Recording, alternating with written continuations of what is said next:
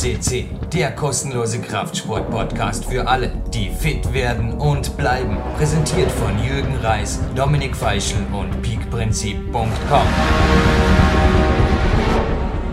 Jürgen Reis begrüßt euch live on tape und ein ganz spezieller Gold-Podcast, fast tagesaktueller Vor- und Abspann am 1. Juni 2015 und ich sage nur, yeah, der Sommer ist da, verrückt. Ich glaube, es hat jetzt schon Schwimmbadtemperaturen um 9 Uhr und das wird mir heute noch sehen, das Waldparenz. Morgenlaufwagen, absoluter Hochgenuss.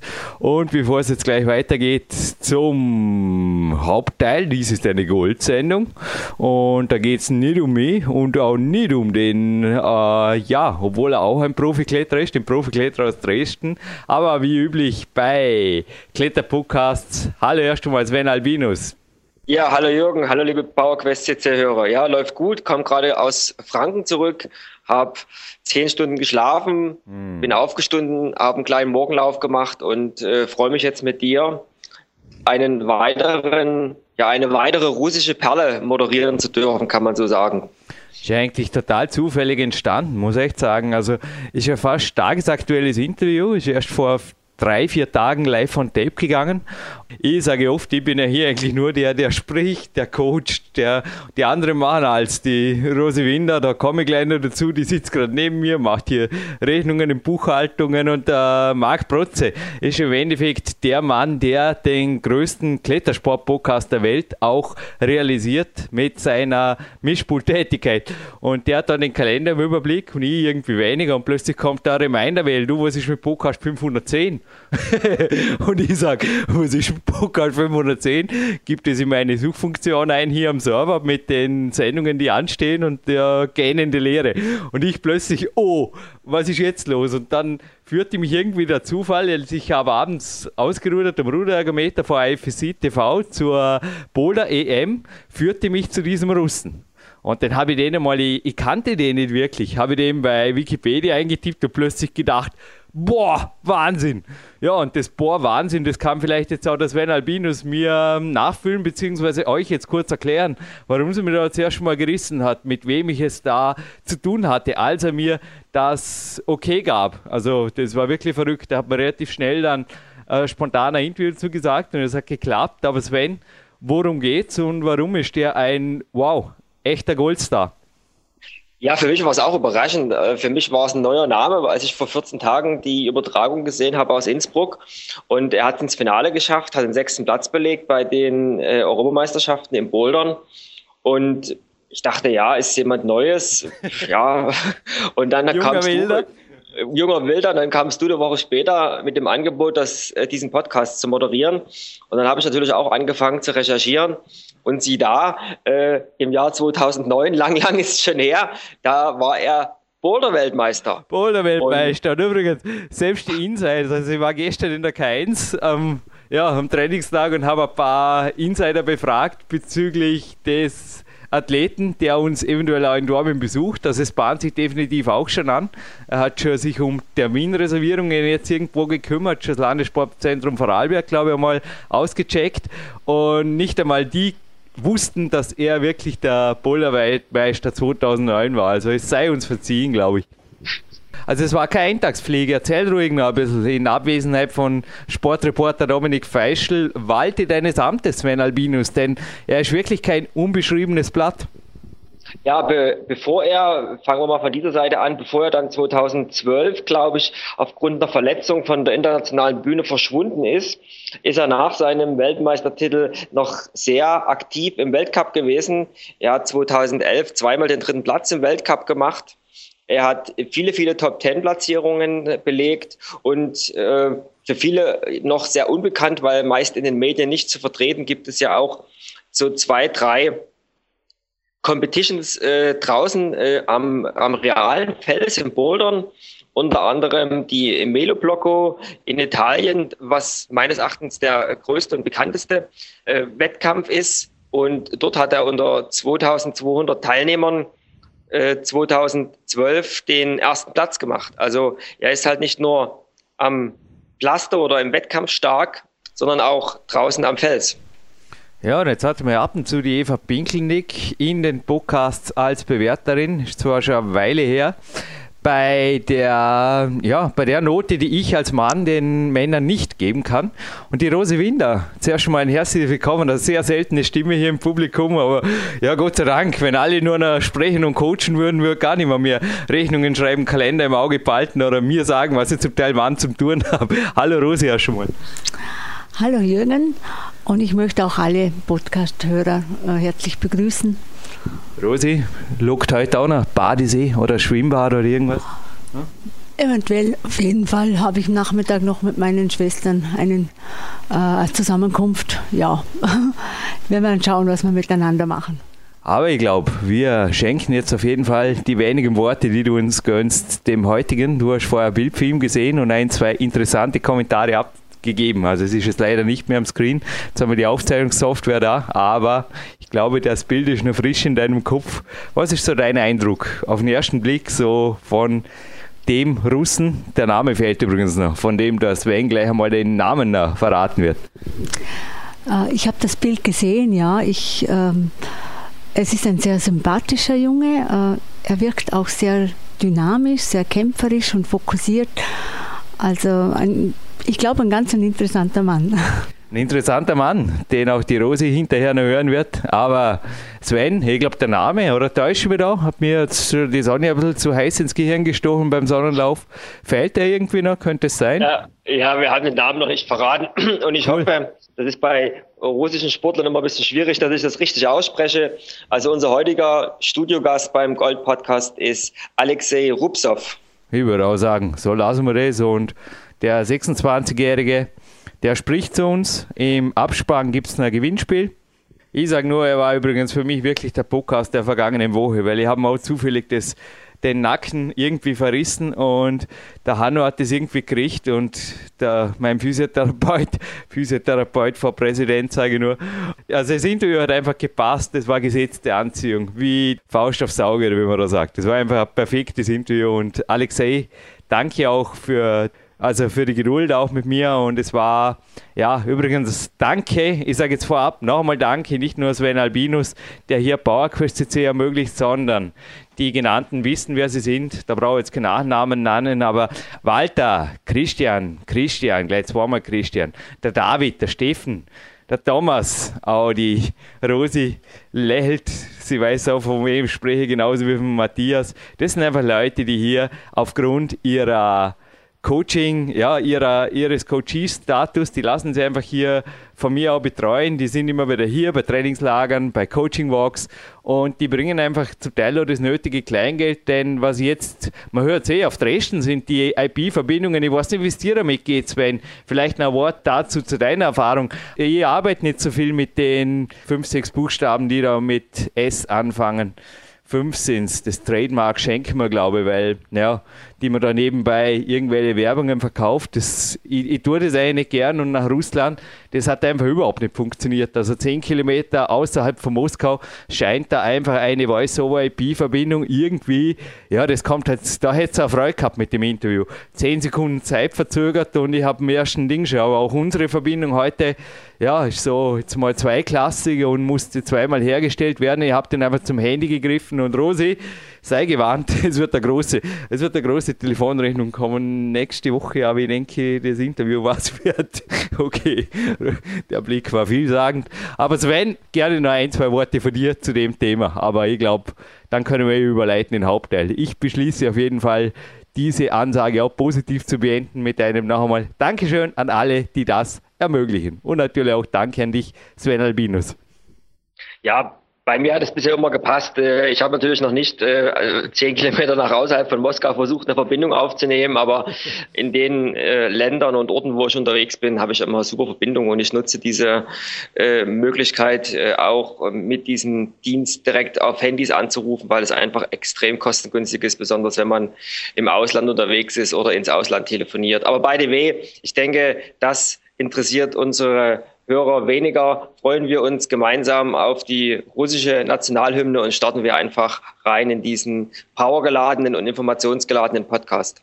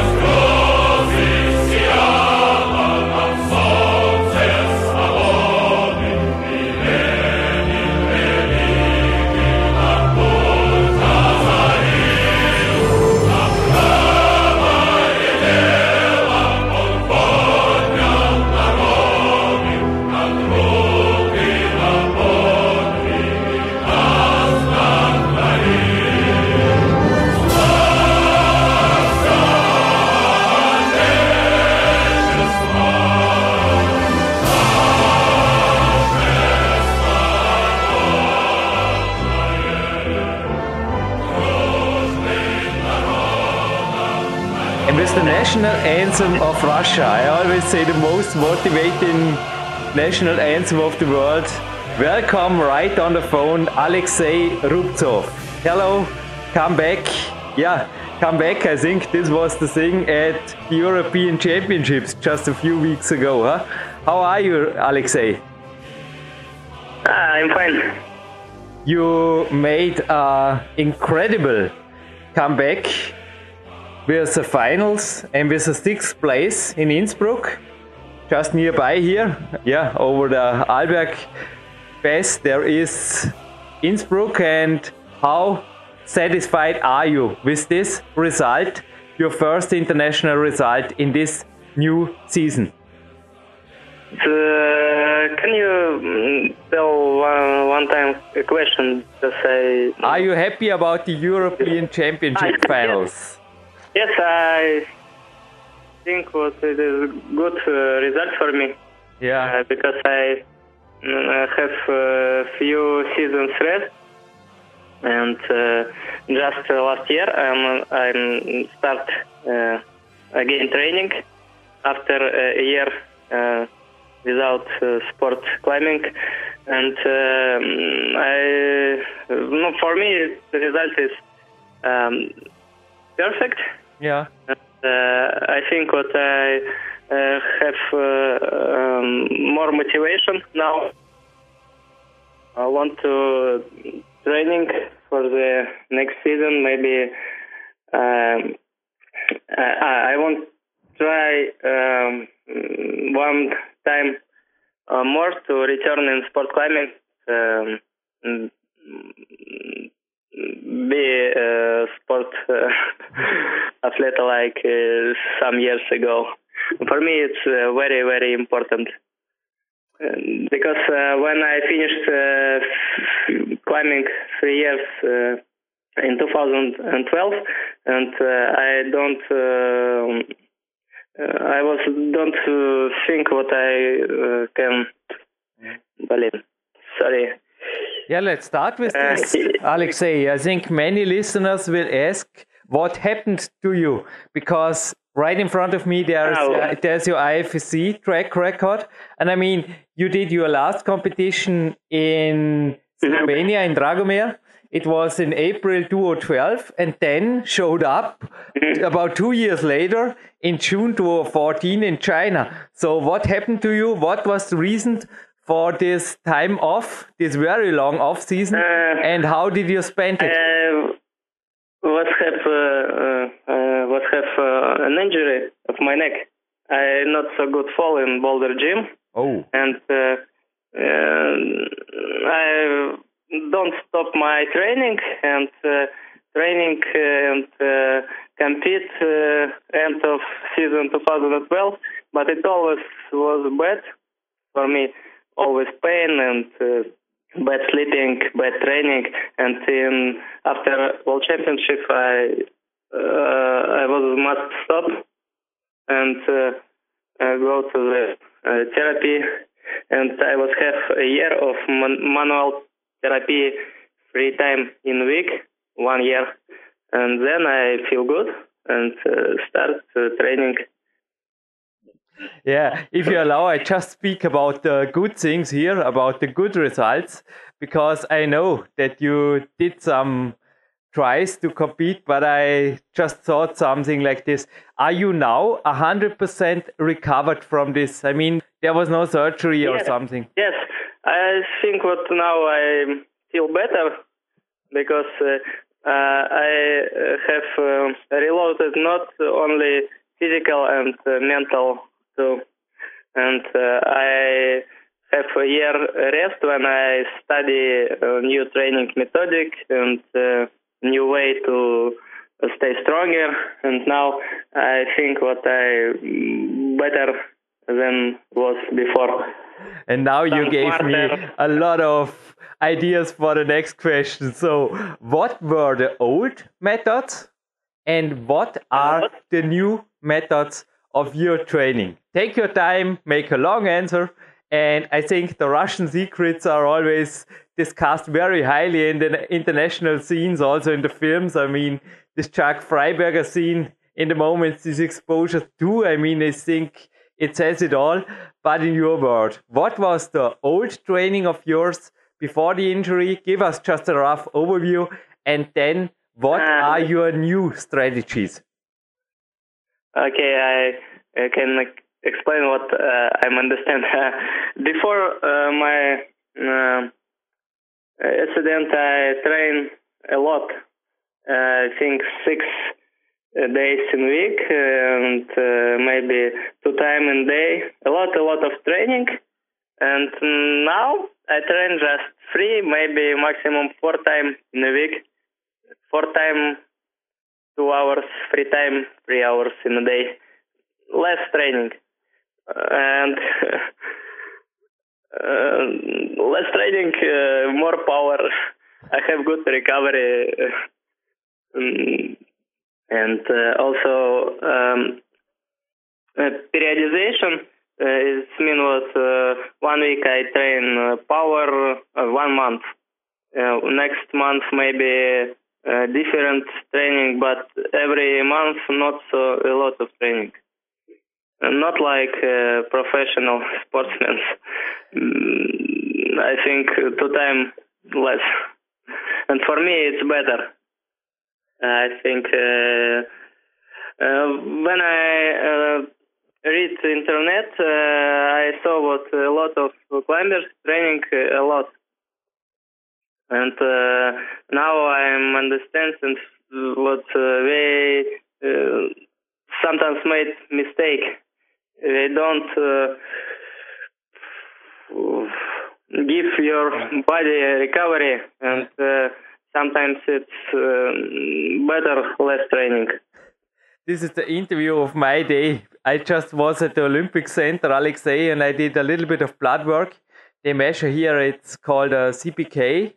It's a marker in the blood where you can measure the muscle soreness in easy explanation. Sorry, all the medical doctors out there don't shoot at me, but the destroyed muscles, they will increase this marker and this was too high so I will also have a rest day more. Do you do some measurings like this or maybe the rest pulse is another interesting marker? Do you measure the state of your recover or how do you say I am fully recovered and can train today? How do you decide? I'm not so good understand this question if you say, okay, I make one or two rest days, what is the decision? Uh-huh. What are the markers for you that you say, okay, I make two rest days instead of one? Sorry, not so good. I might uh, mm, two days training, one rest, two days, two rest. Next week, two rest, one training, rest, one training, rest, two rest. Mm-hmm. If uh, it, uh, what do you want to hear from me or not? Yeah, this was all right. The okay. recovery before a world championship or before the European championship, do you taper back then your training at all? Or I just remember Rustam Gelmanov in an IFSC interview. He said something about two weeks of easy going and then he couldn't believe that he did so well. Do you think like this too? Uh, uh, yes, uh, mm, before Europa Championship, I not so I have not so lot training. Mm-hmm. So and uh, but uh, I have a lot of work, and I think what uh, I now less training because I must work. but well, I mean, it's better for you. Uh, what about the chin ups? I mean, this is a question I have to ask all the Russian athletes here, also Vadim Timonov or also Rustam Gelmanov for sure. They were here, just use the search function at PowerQuest to see. By the way, also an interview with Chuck Fryberger, the Steven Spielberg of the climbing films, is online here at podcast 490. And 463 is Rustam Gelmanov. But well, you are the first world champion here. And what about uh, the chin up thing? I mean, the Russians are known for their incredible chin up power, also shown in the films, on crimps, on fingerboards, with kettlebells, with almost everything. It seems to me sometimes that uh, most of their training is chin ups in different variation. You seem to be more specific. Tell us about the details of your training and yeah, let's start with the chin up. Are chin ups or pull ups part of part of your training? Uh, what is chin up? I don't understand. Chin up on the bar or on the fingerboard. You know, you go on a bar or Ah. on a fingerboard and you pull up your body with burden or without. How I train? Yes, Yes. full exercises. Do you train this? Uh, yes, yes. Uh, I train one time uh, in a week, hmm three time in month, just three days. Uh, first uh, week in month, second and third and fourth, nothing, no exercises. I made uh, pull pull ups with additional weight, big weight. On bar Uh, or on the fingerboard or on campus board? and big holes, Big holds. Okay. big holes, big holes yet, and uh, I think eighty percent, eighty yes, eighty percent from my weight. It is fifty-two kilo additional weight. I can make fifteen pull-ups. Oh And wow. I think it is uh, one of the most important uh, thing in bouldering. And also I train on finger beatmaker, my fingers, but not a lot. I don't like uh, special training. I like pure climbing, Yeah. boulder. Uh, different uh, gyms, different styles, uh, but special exercise. Uh, I think it is important for power. If you don't made it, you stayed weaker. But uh, you don't must made it a lot. Special power training you must did little, but uh, um, and have a big rest. And uh, from one to second week, uh, I every time stayed stronger. And uh, hmm, uh important to have um, objective criteria to your power.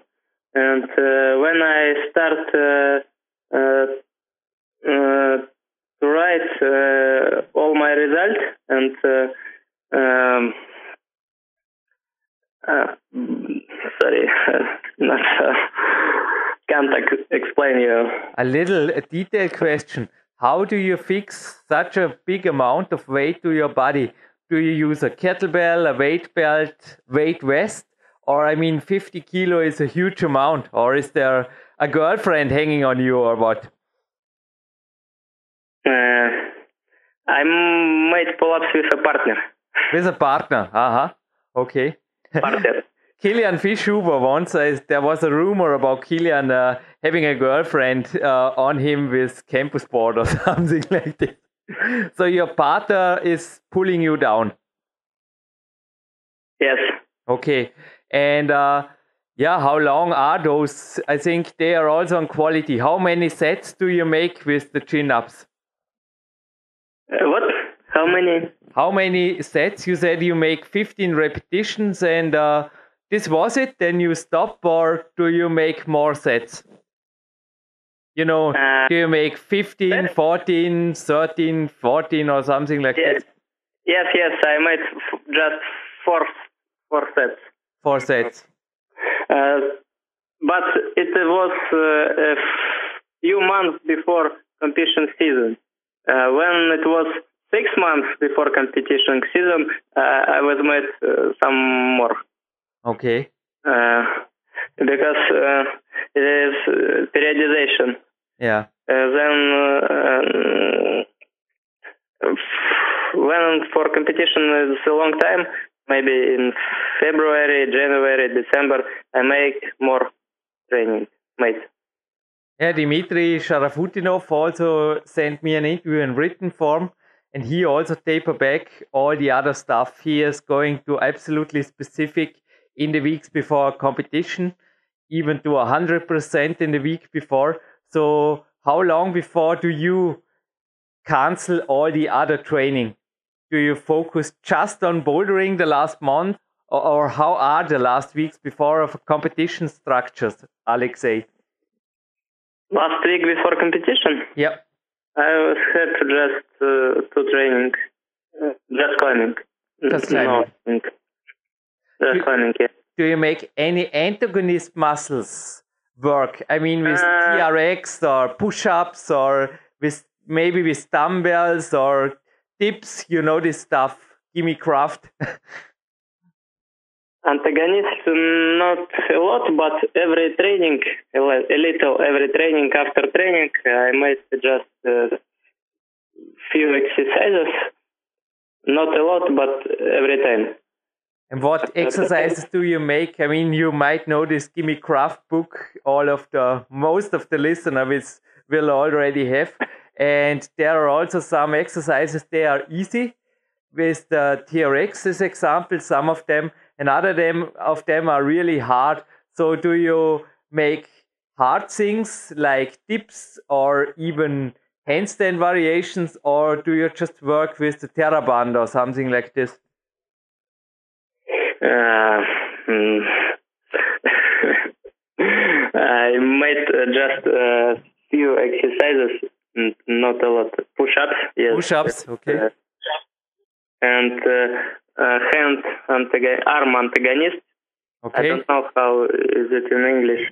And uh, um, uh, just, Do you train with weights? uh, not additional weight. Antagonist is just my weight. Okay, own body. Uh, All right. Yes. So Uh, no. Additional weight, I made only finger and uh, pull-ups training. Mhm, mhm. So you don't use a weight exercising facility like a gym, you know, like a bodybuilding gym or something like this. Don't don't made it. How is about this is interesting. You are the first climber, Alexei. I don't have to ask you about the weight, just about the, accuracy of the Wikipedia, because most of the climbers want to know. Because also on the European Championship, yeah, you looked fit, but I thought you are not the most muscular guy.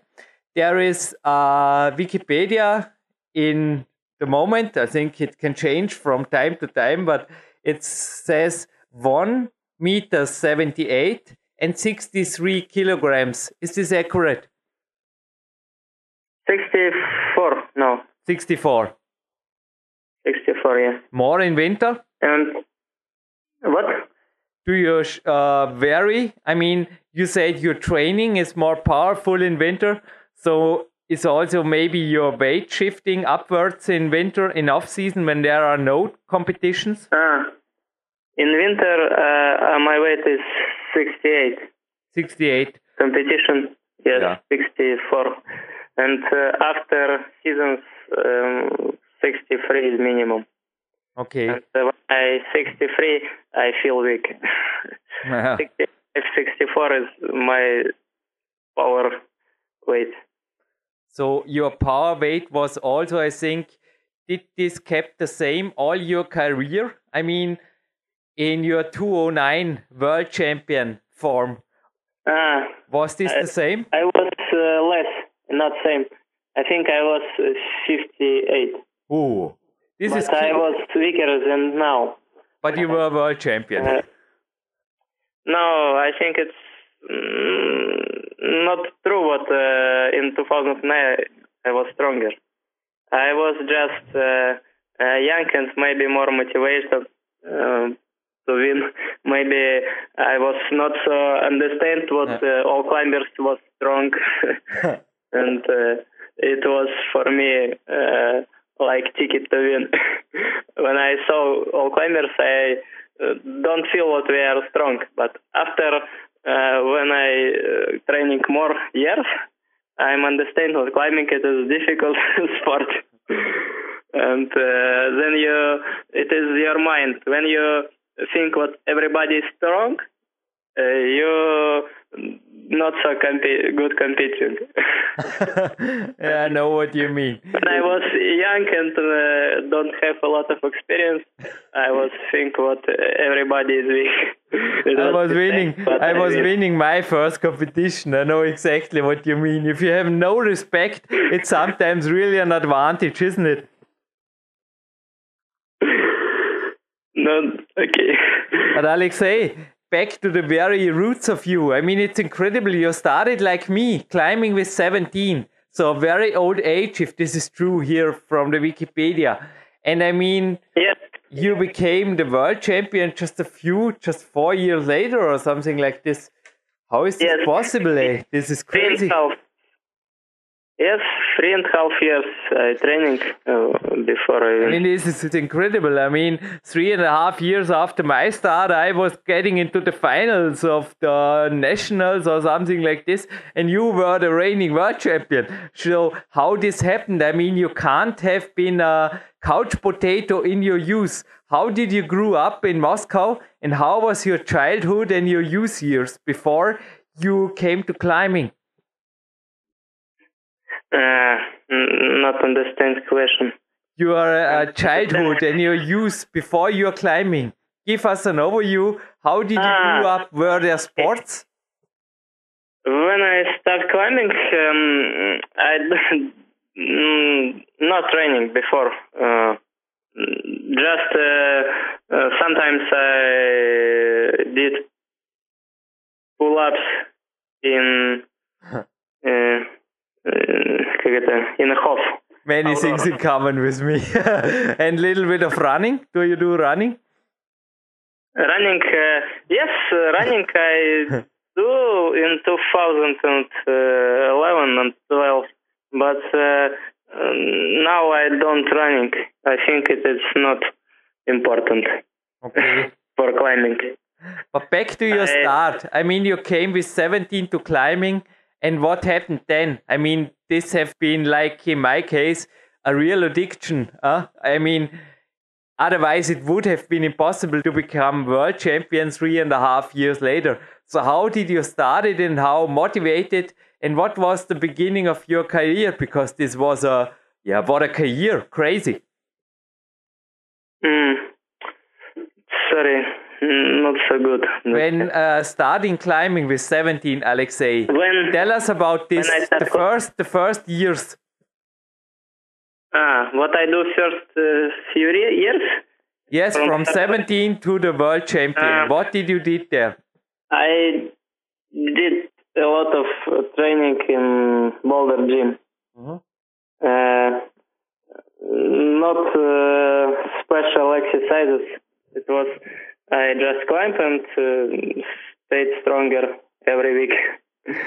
Uh, but I always climbed with uh, a stronger partner than I. Mhm. When I start climb, I start one partner. After ten half years, I start with another partner. And uh, when you're training with uh, stronger uh, athlete, you stay stronger. And I think it is it was uh, my main uh, secret training with uh, most stronger partner. And I also want to stay like he and uh, made more some more than my partner because I was weaker, but uh, training uh, some more than um, he every time. Yeah, the Russian championships. I mean, you were competitive. These were your first successes.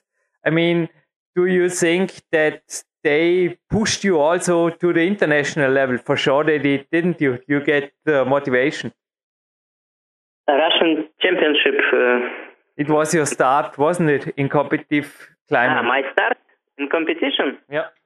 Uh, my start uh, after uh, after a year and half after my first training, I I, I win Russian uh, young championship. Yes, yes. This is what I meant. Youth, youth uh, Russian, and uh, my first prize in uh, big Russian championship was in, also in 2009. because Russian championship is difficult. It always uh, Dmitry and Rustam, and if you uh, put in price in Russian championship, you also can uh, put in final in World Cup, and uh, yes, I can win Russian championship just this this year, and I win World Championship, don't win Russian championship. but even so, I mean, uh, Russia is a tough country, and also Rustam Gelmanov is quoting in the Exposure 2 film that the only support they get from federation is a t-shirt. Is this true? For, you know, you had to travel to China to win the world championships. So did you get sponsors or, I mean, in Wikipedia, there is also that you are a professional rock climber. So what about the money part? Uh, support uh, for me is not so good. When I win world championship, I was have uh, two sponsors, but when I have a rest, uh, I lose my sponsors. Mm. And now I have no nothing happens. And uh, uh, this year I can't go to uh, World Cups because I don't have money. Maybe just in Munich because it is cheaper for me. and uh, now I can't say what I'm professional climber because I must work and uh, maybe uh, next year I stay stronger and uh, can win some uh, competition. Maybe I really want to return uh, sponsors and uh, stay again professional climber. Alexei, I think we can say every company out there who is interested in you, they can find you and contact you on Facebook. Is it true? Is it okay if they want to sponsor you? Mm, yes. Okay. Yes. So please give a Russian man supported by his federation with a T-shirt a chance, maybe to travel to the other competitions because I am eager to see you maybe on the podiums this year. I mean, you made it to the third place in the semifinals of Innsbruck, and I mean, I think this says it all. How do you compare with the others? I mean, what do you think?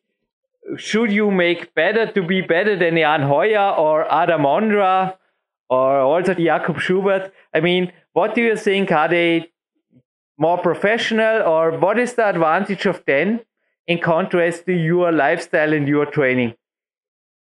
Mm, not so good understand. Uh, so how strong do you want, or what are your plans to be stronger than Jan Hojer and Adam Ondra next year? Yes, I think uh, uh, everybody is not absolutely strong. If uh, uh, somebody wants to win, he can win. And uh, Adam and Jan is now the strongest climbers in Boulder. But I think what if I have some uh, good training seasons, I think what I can say the same. Now, uh, uh, they just not, not. I think what they are not uh, absolutely strongest climber in the world in physical. They have uh, perfect motivation, mental, and uh, it is um, the perfect support to win competition. Uh, because uh, in Russia I saw a lot of uh, more stronger by fingers and uh, hands and arm power. I'm sure. I have a friend uh, who can did I think absolutely unbelievable power training, but he never win, never compete because it's not enough but Adam and Jan, it's a complex of uh, everything. Um, good power, good um, mental, good support, and uh, it's important. And I think what uh, now I start this year uh, special training for my friend who have unbelievable power finger. maybe he can uh, made me stronger. and uh, maybe next year uh, when I compete, I try to win. You will win. I mean, we, we have really many things in common. Also, to climb with the others. I think it's a lot of motivation. And I think what also motivates you, because you already also won an outdoor competition, the Melloblocco, is outdoor climbing, even though, I mean, there are some videos, dear listeners. Google Alexei Rubtsov up at videos at YouTube. You will find some videos also showing you on the moonboard and training videos, but lots of videos are out there in Magic Wood also. So rock climbing also a part of your life or your goals? Uh, uh, rock climbing for outdoor me. bouldering for uh, sure. Is it okay for you for motivation or do you have uh, other plans? This summer uh, I want to have a big uh, travel in Europe for rock climbing because uh, for me it's competition. I think is the second uh, place in rock climbing. The first is the rocks. I really uh, like uh, rock climbing, um, and uh, but I don't have uh, enough money for traveling. And, hey, you were even in India in Hampi. I mean, you really make yeah, you make some investments in your traveling, huh? Uh, yes, uh, earlier I would have more more uh, traveling. Now uh, I uh, after after World Championship, uh, my federation give me good support two years, and these two years I would have a lot of traveling, -huh. and now uh, if uh, I return uh, my support, I think what I have another focus, not competition, the rock climbing. and also now this year I want to go to uh, Frankenjura after Magic and maybe Zillertal. I think one and a half a month uh, before Munich World Cup and after I go to the competition. Alexei, if you make a line between Munich and Zillertal and push a needle into the middle, there is Dornbirn, Austria. If you want to visit me for a training camp or for some training days, it will be a honor to be your host. Okay, we will stay connected. It will be great. And uh, where are you live in? Dornbirn is the western part of Austria. It's right on the border of Switzerland, Germany, just 10 kilometers of Lake of Constance. It's really beautiful here. I will also go to the swimming pool in the afternoon. It's Sport City, Sport City of Austria, they call it. You will like it. We also have great world class facilities for bouldering and lead. Two boulder centers right in, yeah, you can walk from here. One is 10 minutes, other 15 minutes. The Olympic Center is also 15 minutes by feet. So many also international climbers visited me here. If you want to be the next or the, the summer VIP boulder guest, just let me know, okay? Mm-hmm. Okay. I uh, I think uh, it's a great idea and it could be perfect uh, if um, before uh, World Cup one week I I will come. Just let me know. I also will then inform. There are one of the strongest. I don't tell any names, but there are some world class boulderers, also competition and rock boulder champions training here in the K1 facility, especially and I will, yeah, I will get you in good company. and Alexei, thank you. Allow me one of the last questions. I mean, also Alex Puccio in the, I often quote this Fryberger film, sorry, but in front of me also is a climax issue showing the, the Russian part and yeah, Alex Puccio also saying the secretive nutrition about the Russians. And one thing is interesting that I, as a coach, uh, or as a consultant was allowed to, I don't say any names, but I gave consultings about nutrition to the Russian team. so about my climbing warrior diet, but what is your nutrition? How do you structure it and how do you fool yourself for the energy you need for training and maybe also for the recovery? So your nutrition, maybe also supplements in a rough overview, please. and not understand. Sorry. You your diet, your nutrition, of... the food you eat.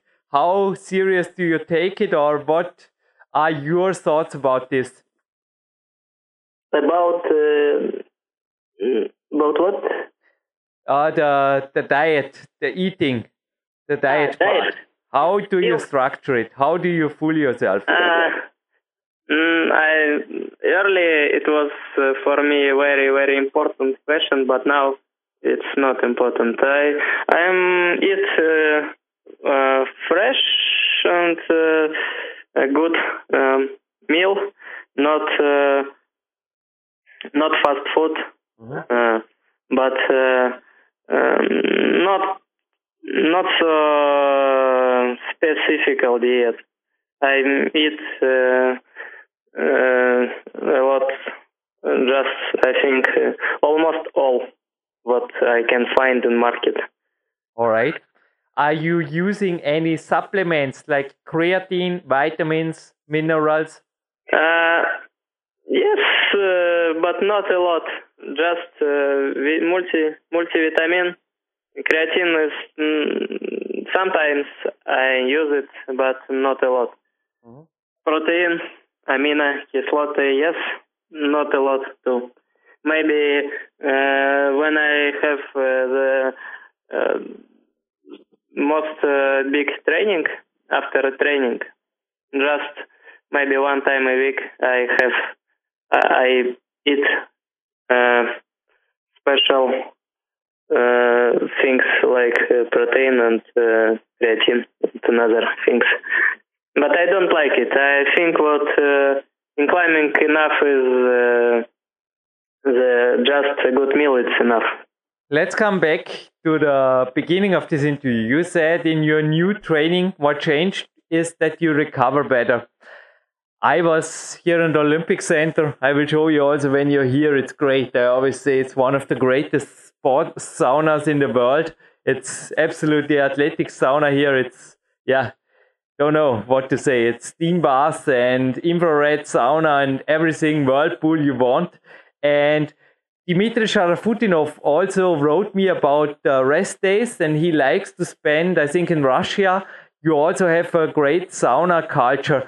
Do you do anything or any recovery sports or recovery activities for forcing recovery? Do you go to the sauna or do you do some easy easy cardio or something like this to uh, speed up the recovery? Mm-hmm. Okay, uh, I think one time in a week I go to sauna, mm-hmm. mm, and uh, few times in a week I uh, mm, just one minute. Um, I use uh, translator. and uh, uh, bicycle three times in a week. Not a lot, maybe 10, 15 kilometers. What do you uh, do? A stationary bicycle, or I didn't understood it. Cardio? Bike, bike, bike, bike, bike. bike. Okay. In uh, indoor or outdoor? Outdoor.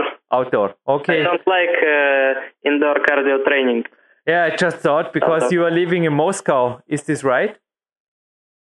Yes.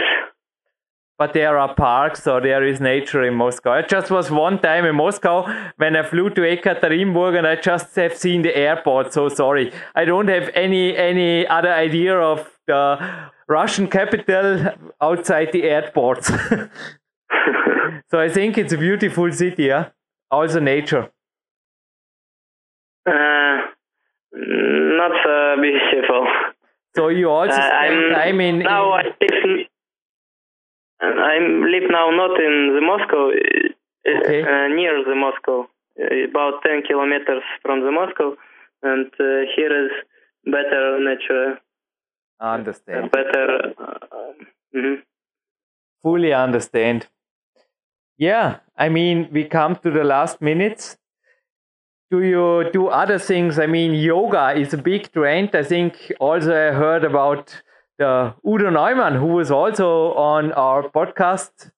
Dear listeners, you can also find the national coach of the German bouldering team with the search function. But he also said that Jan is doing an hour of yoga each morning.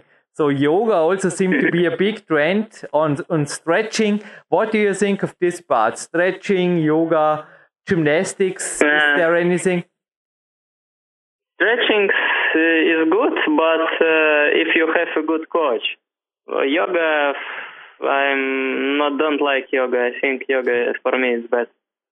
Uh, because yoga is good too if you have a perfect, perfect coach. Yeah. But in Russia, uh, yo, every everybody, my every my friends who made yoga, they have an accident with his back. I think uh, wow. yoga destroyed your body. Don't make it better.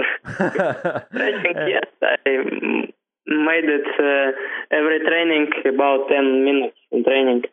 I have some, I call it power yoga. I have my own interpretation. What are the most important stretching exercises for climbing for you? Uh, I think uh, shoulder stretching and uh, uh foot, hand, uh, leg stretching. Uh, also, I think what stretching is not so important part.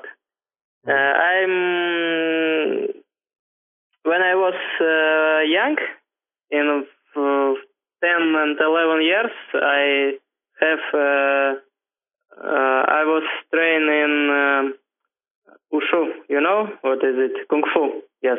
Yep. And uh, my coach made me good stretching when I was ten years.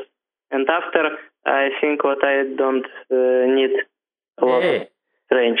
Hey, hey, hey. I'm already strange. Stop, stop, stop. I will have another minute of talking. Serious talking. You said you made no other sports or something. Sorry, I, I don't want to say that you didn't said anything about your not, youth. Not, but uh, what what is about you? There, you you did kung fu at ten and then as gymnast at 12 or give us a little bit your childhood. It was Sorry, there were sports weren't I, there? when i was 10 years old just one and a half years i trained kung fu but Okay. not professional. It was like school uh, uh, school club. Okay. Not 10 years straight. When i was 10 years okay. old just one and a half years. I think it's uh, not uh, so big period in my life, just one and a half year. And from the 12 to the 17, I don't have uh, training, nothing, just uh, study. And uh, also uh, because uh, um, Russia uh, expensive uh, education, and uh, I was want to have uh, good university, and I have a lot of study, not sport, just from the 10 till 11 years. I think it's not so big uh, platform for for climbing. The um, better platform it's uh, my uh, active summer when I was in the Dorf every summer and uh, uh, just games with uh, my friends in uh, you know outside. I wish you, Alexei, a great future because I have a formula that the later you start climbing, the longer you will get in climbing. This is my this is my impression that I say, okay, I am 38 years now, but I am still competing, and this is why because I started just with 17. When I was starting with seven years, like the youngsters do now, I would be burned out many years ago. And I think this formula is also for you too. And I hope that you will be like Salavat Rakhmetov. What about the last question, your long time future? With 40 in the World Cup, wouldn't that be great? Uh, not so good understanding. Russian champion Salavat Rakhmetov also was here at PowerQuest SC, stayed in the World Cup until he was 40. So I think it's, yeah, I think it's also possible for you. Uh, okay. Any point don't understand, sir. How э, long do you э, want to stay in the game? Minimum three years. Maximum, I don't know.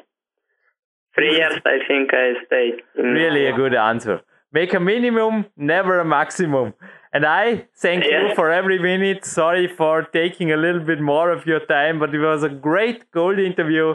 And I think it deserves one time more at the very end of the German part, the Russian national anthem. And yeah, Alexei, I wish you all the best and yeah, get back on the podiums and maybe to the top. Okay? Okay. See you soon or talk to you soon. Bye. Bye. Jürgen Reis begrüßt euch zurück im Studio und da läuft nebenbei der Drucker, da wird gearbeitet, aber ja, ich meine, wenn ich vorher im Vorspann einfach noch ein bisschen auf das Thema eingegangen bin, es ist einfach klar, dass teilweise auch die Podcasts nicht umsonst sind, sowohl die Server und in manchen Fällen hat auch die Telefonate, die kosten einfach Geld und das hätte einfach nicht geklappt. Also nur mit der Skype-Verbindung noch einmal. Da hätte es euch jetzt bedankt für dieses ja, sehr unterbrochene, vermutlich noch schwerer verständlichere Interview. Weil er hat mir übrigens auch vor dem Interview gesagt, das war ganz interessant, er hat Deutsch studiert und ich habe ihm angeboten, er soll mir das auf Deutsch malen. Er hat gesagt, nein, nein, nein, ist schon lange her. Das Englisch, das hat er sich mehr oder weniger, so wie ich das mitgekriegt habe, eh Autodidakt beigebracht. Also somit eigentlich doppelt Hut ab vor seinem, ich denke, faktisch recht gut verständlichen Englisch, oder? Also ich meine, die Fakten sind einfach klar rübergekommen, Sven. Ja, absolut, da gibt es überhaupt nichts. Also wir hatten schon, äh, ja, ist vielleicht blöder Vergleich, aber wir hatten schon schlechtere englisch sprechende äh, Gäste hier bei PowerQuest CC. Also eine absolute Perle dieser Podcast ist super verständlich und die zwei, drei Nachfragen, die er hatte, wenn er deine Fragen, die verstanden hat, die hat man ganz einfach gelöst durch Improvisation, aber da ist keine Information verloren gegangen und von daher äh, super Sache. Du hast übrigens vorhin in die Franken gefahren, bist und deinen Mail-Account gecheckt.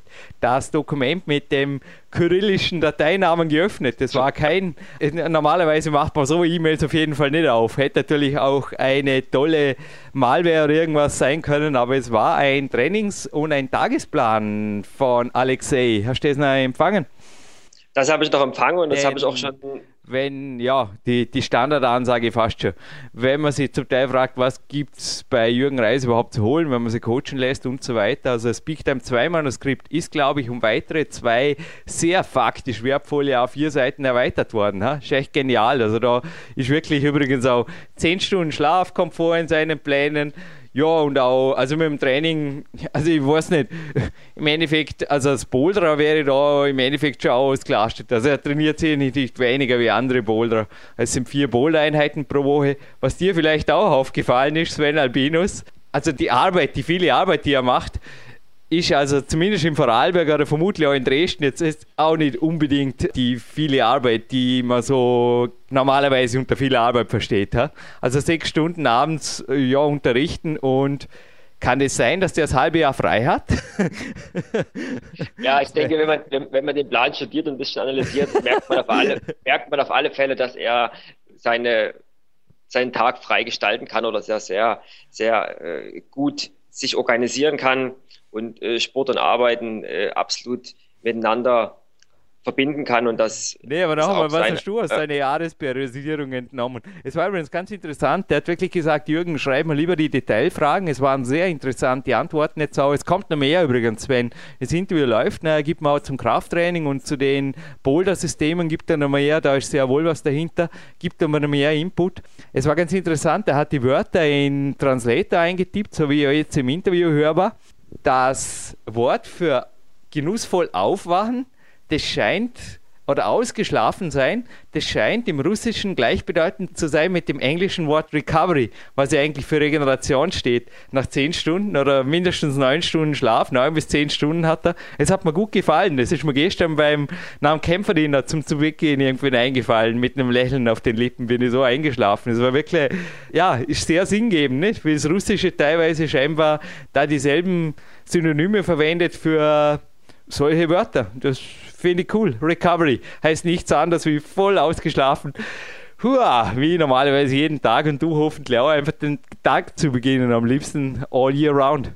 Ja, absolut. Also warum nicht? Recovery heißt ja erholt oder erholen und wenn ich früher aufstehe und fühle mich erholt, dann bin ich recovered. Also von daher passt das wie die Faust aufs Auge. Eh. Und wie die Faust aufs Auge, denke ich, passen jetzt ein, zwei Buchtipps, beziehungsweise ein kleiner Tipp. Ich habe auch ein, ein Hobby inzwischen, gerade im Sommer, wieder ab und zu in der Sonne am Abend. Ist nicht unbedingt Recovery fördern, habe da festgestellt, eher eine halbe Stunde vor dem Flugsimulator macht mehr Sinn. PC Pilot, cooles Magazin und X-Play möchte im Moment als Tipp damit geben für alle, die die Fürs nicht wirklich ruhig halten kann. Damit kann man natürlich auch russische Airports anfliegen. Und Sven, ich weiß auch nicht, wie viel du für Yoga hältst. Ich glaube, du kniest da auch mehr rein wie ich. Ich habe ja da auch nur, äh, ich lasse mal die Übungen von meinem Physio zeigen und entdecke die dann in Büchern wie zum Beispiel dem Climbing Flex wieder. Das für mich, das hatte letztens auch im Freibad dabei, ein toller Quickfix ist für jeden, der mehr Beweglichkeit an der Wand will, aber sonst jetzt da nicht wirklich in die esoterischen Tiefwellen der Yoga-Welt eindringen will. Und Sven, ich weiß nicht, ob das bei dir Thema ist, bei mir auf jeden Fall. Ich habe es vorher auch gerade kurz noch verwendet, verwende ich mehrfach untertags ein Blackroll. Da gibt es auch ein tolles Buch und heute auch zu gewinnen. Funktionelles Faszientraining mit der Blackroll. Erschienen im Riva Verlag. Ja, tolle Arbeit haben sie da, der Herr Andre, die Frau Bleuel und der Herr Pfitzer angetan. Echt stark, auch gut illustriert, Trainingspläne drin und auch dank der grafischen Gestaltung schwimmbadfähig. Auf dem Format hier. Passt gut in die Badetasche und also absolut empfehlenswert. Ja, zu deiner Frage zu kommen. Also mit Black Rolls habe ich noch keine weitere Erfahrung. Das werde ich mal machen, wenn ich bei dir zum Trainingslager bin, mich da einweisen lassen. Cool, wann? Thema, Termin, her mit dir. Super. Termin, her damit. Ähm, was das Thema Yoga anbetrifft, ja, ich bin da sehr, sehr äh, offen und äh, eingestellt und pragmatisch. Ich äh, nutze das, was fürs Klettern gut ist. Ich tauche da auch nie sehr in das Spirituelle ein und ich habe festgestellt, Yoga ist nicht gleich Yoga und Zurzeit ist es Aber halt. Mit dem Fahrrad rausgefallen bist du nie dahinterher, oder? Wie der Alex sagt. So gefährlich ist es auch wieder nicht. der Joke ja, war irgendwie cool, auch wenn ich ihn nicht ganz checkt habe. Ich muss ja nicht jeden Joke checken. ja, ja. Ich dachte, das, die Bemerkung war vom Alex Lenke auch ein bisschen übertrieben, äh, weil er da einfach eine schlechte Erfahrung gemacht hat. Und Beweglichkeit äh, kann definitiv beim Klettern und beim Boulder nicht schaden. Es war ein cooles Interview auf jeden Fall. Und ein gut gelaunter Jürgen Reis. Und das Sven Albinus, glaube ich, auch. Er hat mir letztens mal gemeldet, Welt. Das hat mich übrigens riesig gefreut, auch wenn ich hier kein Kabarettist bin. Die Sache macht, glaube ich, dir auch mächtig Spaß, darum machst du es auch, gell? denn bezahlt wirst du dafür nicht wirklich. Mit Sonderpreisen bei Trainingslagern, Zoll, ha? oh, wie großzügig wir sind. Ja, na klar macht Spaß. Ich denke, man hört das auch und wenn es keinen Spaß machen würde, dann äh, würden wir es oder würde ich es auch nicht machen. Wir freuen uns immer auf positives Feedback und die ganzen anderen Kletter-Podcasts denn ich weiß, es gibt auch andere Kletterpodcasts da draußen, die ich auch gerne mag, aber wir bleiben der weltgrößte. Wir werden speziell dieses Jahr schwer reinknien, also speziell keine Sorge. Die Turnsportbegeisterten, danke für das Feedback. Christian und Co. übrigens auch, hat mich riesig gefreut. Eine Voicemail, nicht nur ich, ich Coaching Voicemail, ich kriege auch von den Coaches welche zurück.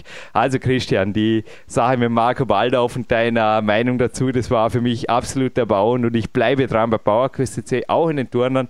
Aber wenn du erlaubst, der Christian bouldert ja inzwischen auch schon auch an den Kletterern, denn ich will der größte Kletterpodcast natürlich auch bleiben und die ganzen anderen Berichte findet ihr auf der Jürgenreis.com direkt im Newsbereich. Und es gibt übrigens auch eine neue Coaching-Seite, wo euch Überblick haft und auch schwimmbadtauglich. Also die Seite ist Sag mal du das Wunderwort, die bringen es nicht raus. Kapazitiv, Kappa, also irgendwie Kappa auf allen Geräten, egal ob Smartphone, PC, Laptops, ihr wisst, was ich wollen. Warst du das Zauberwort auswendig? Auch nicht gell? Kompatibilität. Ja, so ähnlich, ja. Also es heißt ein bisschen anders, aber genau so kann man es umschreiben. Es ist kompatibel, sollte kompatibel sein auf allen möglichen, ich glaube auf irgendwelchen Smartwatches wird es noch nicht gehen, aber alles, was ein bisschen größer ist als das, zeigt die Seite an. Consolution.at, also Con wie das italienische Wort für Con, also für mit, C-O-N, und Solution wie das englische Wort für Lösung und dann kommt nur das schöne .at, das steht für Österreich dran und dann seid ihr auf unserer neuen Seite für Personal Coaching. Und da gibt es sogar unter dem Anfrageformular, das uns, das euch in euer Büro führt, ein Bild für der Rose Winder zu begutachten. Ja, aber jetzt kommen wir endgültig zum Gewinnspiel, Sven. Ha? Ja, also ich habe eine schöne Gewinnfrage. Wenn du jetzt nichts hast oder wenn du nichts dagegen hast, würde ich die gerne stellen. Nee, weil meine war eh langweilig. Ich habe mir überlegt, ob ich die nicht schon mal gestellt habe. Wer war mein Radsponsor? Äh, Zweirad Feuerstein, Blödsinn. Also bleiben wir bei deiner Gewinnfrage. Aber wenn du erlaubst, ich werde zuerst mal den Gewinnpreis, weil es gibt eine große Schachtel, die der Marc Dorninger wieder mal verschicken darf. Es gibt einen kleinen Big Jogbag zu gewinnen. Es gibt natürlich, ich habe noch eine äh, sicher aufbewahrt, die liegt vor mir, eine Climax, weil die Ausgabe 23, die ist ein Must-Have-Red. Also aufpassen, die Climax, die sind dann vergriffen, gell? die kann man nicht nachkaufen. Also wenn ihr die 23 noch nicht habt und ein bisschen mehr in die russische Welt eintauchen wollt, es ist ein Must-Have-Read, sage ich nur. Go East heißt der Untertitel und der trifft auf den Punkt. Das halbe Heftel ist voller, also es geht von Sharafutinov über Boldierev bis hin zu russischen Speed Queens. Einfach tolle Berichte, toller Inside View into the Russian und ich würde sagen, kauft euch die oder gewinnt die jetzt. Die gehört auf jeden Fall dazu. Dann ein Kletternmagazin dürfen wir mit verlosen und wie schon gesagt, das Blackroll Buch. Hey, das ist ein Preis, ha? cool, der hat es in sich. Also ein Jogbag, ja. zwei Kletterhefteln und ein Buch. Und jetzt hoffe ich, die Gewinnfrage schwer genug, Sven. Ja, ich, ich, ich hoffe. Also auf alle Fälle, für alle, die, die gut zugehört haben, dürfte es kein Problem sein. Und zwar möchte ich wissen, er hat mit zehn Jahren schon mal einen anderen Sport gemacht, obwohl er am Anfang des Interviews gesagt hat. Ich weiß es, ich weiß es, ich weiß, aber ich weiß es, ich weiß es, aber ich darf nicht mitspielen. Ja, schade. Ja, klar. Und ich möchte gerne, ich möchte gerne wissen, äh, welchen Sport er dort gemacht hat und äh, vielleicht, um es ein bisschen schwieriger zu machen, wenn man genau hinhören muss, wie lange er das gemacht hat. Oh, da müsst ihr jetzt nochmal nachhören. Naja, Gott sei Dank kann man zurückklicken in so Podcast und ja, viel Spaß damit. Aber ich gönne euch den Preis. Ich spiele nicht mit, keine Sorge, das werden auch nicht. Denn ich habe ein Redaktionsexemplar des funktionellen Faszientrainings Black Rolls Buch auf jeden Fall hier. Und ja, Jogbag und Kletterhefteln hat das Sven, glaube ich, auch abonniert, oder? Ich glaube, du bist auch jemand, der, also die Kletterhefteln, da hast du auch laufend Abos, wo Dauer durchlaufen, oder wie ist das, Sven? Da geht bei mir nichts vorbei. ja, das waren klare Ansagen. Gut, dann das Kontaktformular. Hey, ruhig auch mal das Neue. Genau, das machen wir dieses Mal, weil das ist eine andere, also eine andere Kennung. Dieses Mal muss die Gewinnfrage nicht auf das Kontaktformular der, also es ist jetzt ein Must-Have dann, das ist eine Zusatzfrage für alle, die jetzt zurück und weg und schön ins Gewinnspiel geklickt haben. Ich will die Gewinnfrage dieses Mal beantwortet, wenn ihr erlaubt, nicht auf der PowerQuest.cc, also der Homepage unseres kostenlosen MP3-Podcasts, sondern auf der oder von der Consolution.at in unser Office geschickt. Das ist, glaube fair, oder? Bei dem Preis. Absolut, kann man machen. Außerdem sind wir so stolz auf unsere Homepage. Lasst uns ein bisschen stolz sein. Also, gut gelaunt und an die Sonne verabschiedet sich der Jürgen Reis und wünsche euch natürlich auch einen wunderschönen, motivierten Tag.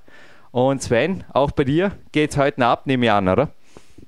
Ja, es geht ein bisschen an die frische Luft dann im Laufe des Tages, aber ansonsten ist heute Ruhetag und äh, morgen im Laufe des Tages auch und äh, morgen Abend ist dann die nächste äh, Boulder-Session und Campus-Board-Session angesagt. Äh, je nach Feeling, ich muss erstmal reinfühlen, hatte ein hartes Wochenende, war sehr intensiv. Vielleicht mache ich auch zwei Tage Pause und starte erst am Mittwoch ins Training. Wir werden sehen.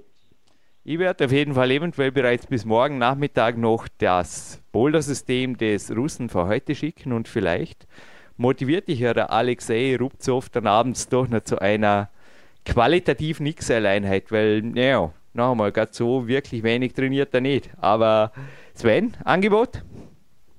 Machen wir sehr gerne. Machen wir, freue ich mich drauf. Machen wir sehr drauf. gerne. Und ich freue mich auf den nächsten Podcast und oder das nächste Trainingslager mit dir. Danke, Sven Albinus aus Dresden.